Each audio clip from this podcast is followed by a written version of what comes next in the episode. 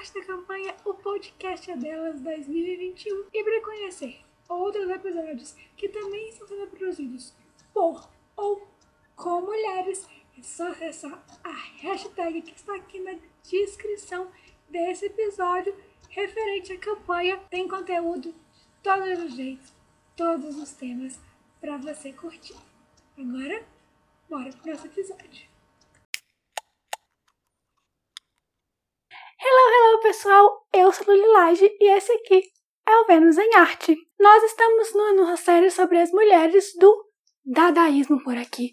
Porém, a nossa série anterior, sobre o pós-impressionismo, ficou faltando uma artista, que eu acabei não gravando sobre ela e introduzir o dadaísmo mesmo assim. E, recentemente, eu resolvi afrouxar o meu planejamento aqui no Vênus em Arte, porque eu senti que o planejamento rígido que eu tinha me atrapalhava muito e o canal e podcast ficava nessa instabilidade. Eu não consigo fazer crescer porque eu boto muita pressão nisso. Então resolvi levar isso aqui com um pouco mais de leveza, pelo menos enquanto a situação do país de um modo geral esteja tão tensa na pandemia. E senti muita vontade de voltar atrás nessa artista. Por isso, nos próximos episódios continuaremos falando sobre dadaísmo, mas hoje falaremos sobre a sufragista, ativista política e artista pós-impressionista Sylvia Pankhurst. Nascida Estelle Sylvia Pankhurst no dia 5 de maio de 1882, ela era filha de Emmeline Pankhurst e do seu marido Richard, que eram membros do Partido Trabalhista Britânico e ele, advogado, enquanto ela foi a fundadora do movimento sufragista feminista que teve esse começo muito forte lá na Inglaterra. Eles moravam em Manchester e ela estudou na escola Manchester para garotas e depois na escola Manchester de arte, onde ela ganhou o prêmio de Best Female Student, ou seja, melhor aluna mulher, em 1901, até ganhar uma bolsa de estudos na Royal College em Londres. Entre 1906 e 1912, ela entrou para a União Social e Política das Mulheres, que era esse partido feminista das sufragistas fundado pela mãe dela e focou muito nessa carreira política ativista. Ela era escritora e pintora e com isso ela escrevia e pintava os cartazes do movimento, foi autora de alguns deles, a gente vai ver no final quando falar das obras, e também muito a vida das mulheres trabalhadoras de fábricas. Ela retratava essas mulheres durante o seu trabalho, no seu dia a dia mesmo, em algumas obras. Ela é autora do broche Holloway, que era um prêmio que as forças davam para as companheiras de movimento que iam presas. Elas davam esse prêmio para as companheiras depois que elas eram soltas. Depois disso, nessa época, em 1912, ela abandonou a carreira artística dela. E a partir daqui, a gente só vai falar dela como ativista e política mesmo. Se você tem interesse em ver um filme muito, muito, muito romantizado sobre o movimento sufragista, existe as Sufragistas, que foi lançado em 2015 e mostra, mistura a história real da União Social e Política das Mulheres com uma história de ficção da protagonista do filme. Em 1914, com a Primeira Guerra Mundial, ela começou a perceber que os ideais dela não batiam com o da mãe, das irmãs e das companheiras dela desse partido, de um modo geral, é, feminista. Elas tinha uma visão mais pró-guerra, assim, e a Sylvia era completamente contra a guerra.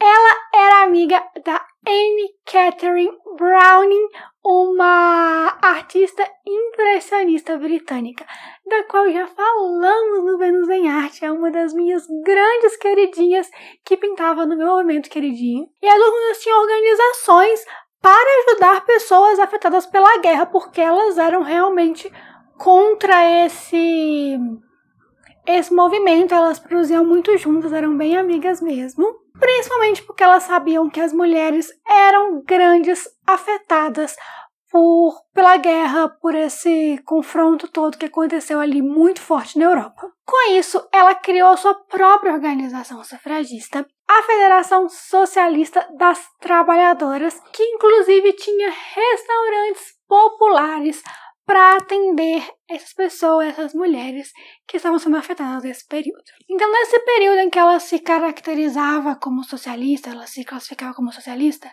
ela começou a sentir o posicionamento político dela e das pessoas de um modo geral era algo muito importante para ela que se posicionar cada vez mais. Então ela foi se afundando na política, é, se afundando de maneira positiva, tá? Não definhando, mas sim buscando mais conhecimento político cada vez mais e se alinhando cada vez mais à esquerda mesmo. A WSF, que era a Federação Socialista das Trabalhadoras, foi o lugar onde aconteceu a primeira reunião do Partido Comunista Britânico. Ela também era abertamente contra o parlamentarismo, e com o tempo, os partidos comunistas que tinham na Inglaterra acabaram se fundindo, e ela era tão politizada, tão ativista, tão fervorosa nisso, que ela acabou sendo expulsa desse partido único que foi criado.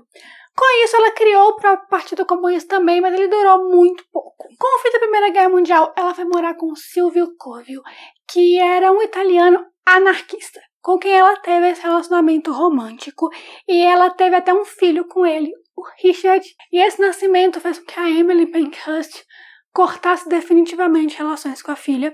Ela não aceitava que a filha dela tinha um filho que era fruto de uma relação que não era um casamento. E com isso, elas acabaram perdendo definitivamente sua, seu relacionamento familiar. E a Emily morreu um ano depois. Eu acho muito, muito comum a gente ver esse tipo de coisa de mulheres muito fortes que lutam pela liberdade feminina e são pioneiras nisso, mas não conseguem ser abrangente no assunto e acaba excluindo a própria filha é, por causa de uma besteira como o fato de que ela não era casada. Com o nascimento do Richard, a Silvia acabou se afastando um pouco da carreira política.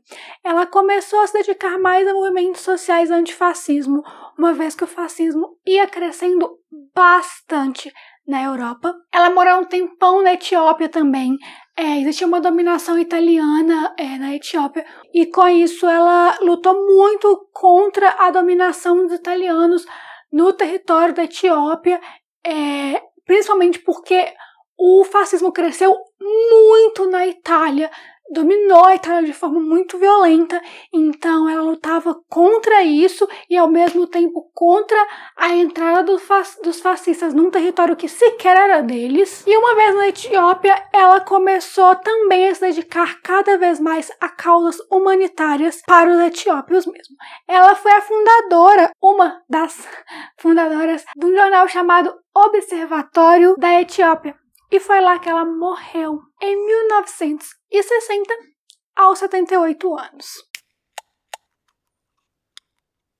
Vamos falar agora de algumas obras da Silvia. A gente já viu o Brush Dalloway, que também foi um trabalho artístico dela, mas sempre lembrando que ela teve um papel muito maior, muito mais grandioso na história das causas políticas, socialistas, feministas, humanitárias de um modo geral, do que realmente na história da arte. Apesar de, uma vez que ela aplicava a arte dela nisso, as duas coisas estão interligadas. Então, só lembrando de, desse broche Dalloway, ele foi feito após 1902, não tem uma data precisa, e era de prata e esmalte, um brochezinho com correntinhas e tudo. E bem no centro dele tem uma seta formada de um triângulo verde no centro, um branco e do outro lado um roxo. O roxo é considerado até hoje a cor do movimento feminista, né? Falando das pinturas dela agora, em uma fábrica de algodão em Glasgow,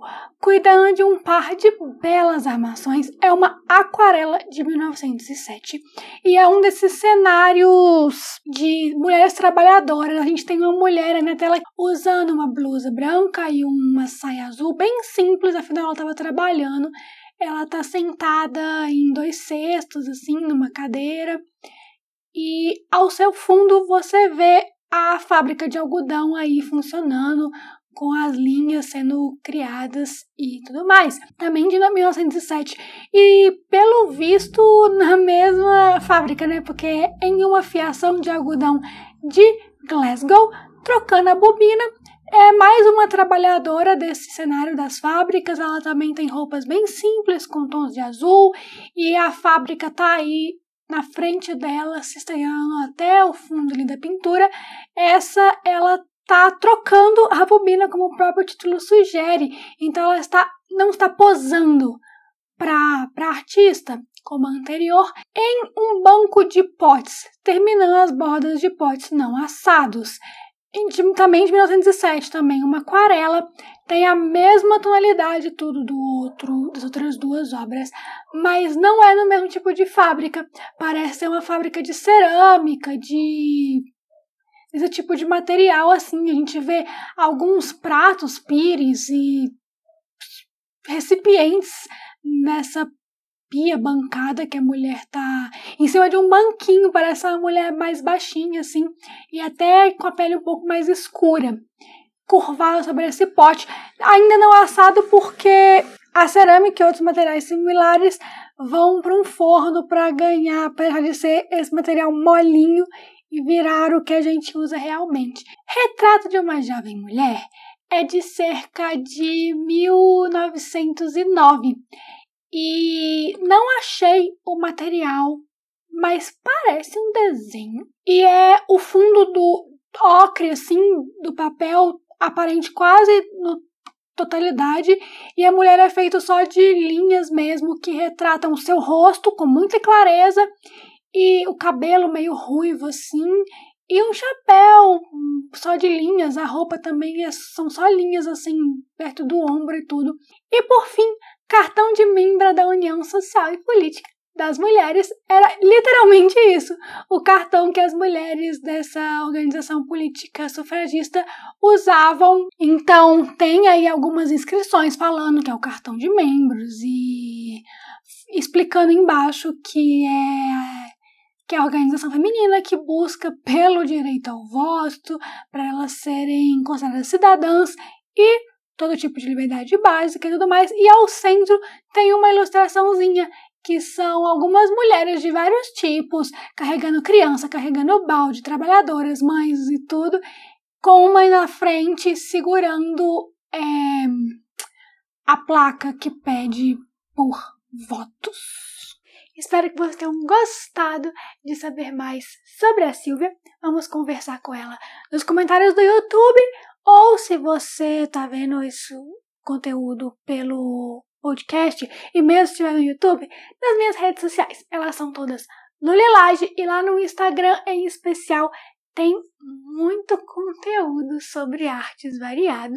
Eu também vou fazer aqui o meu jabá do meu blog, o Sweet Lully, que o endereço é lulilage.com e que cada vez mais tendo posts sobre arte de um modo geral. É, não se esqueçam de se inscrever seja canal, podcast, qualquer sua mídia favorita. Nos vemos no próximo. Até lá. Tchau. Dadaísmo, hein? A gente vai continuar a série.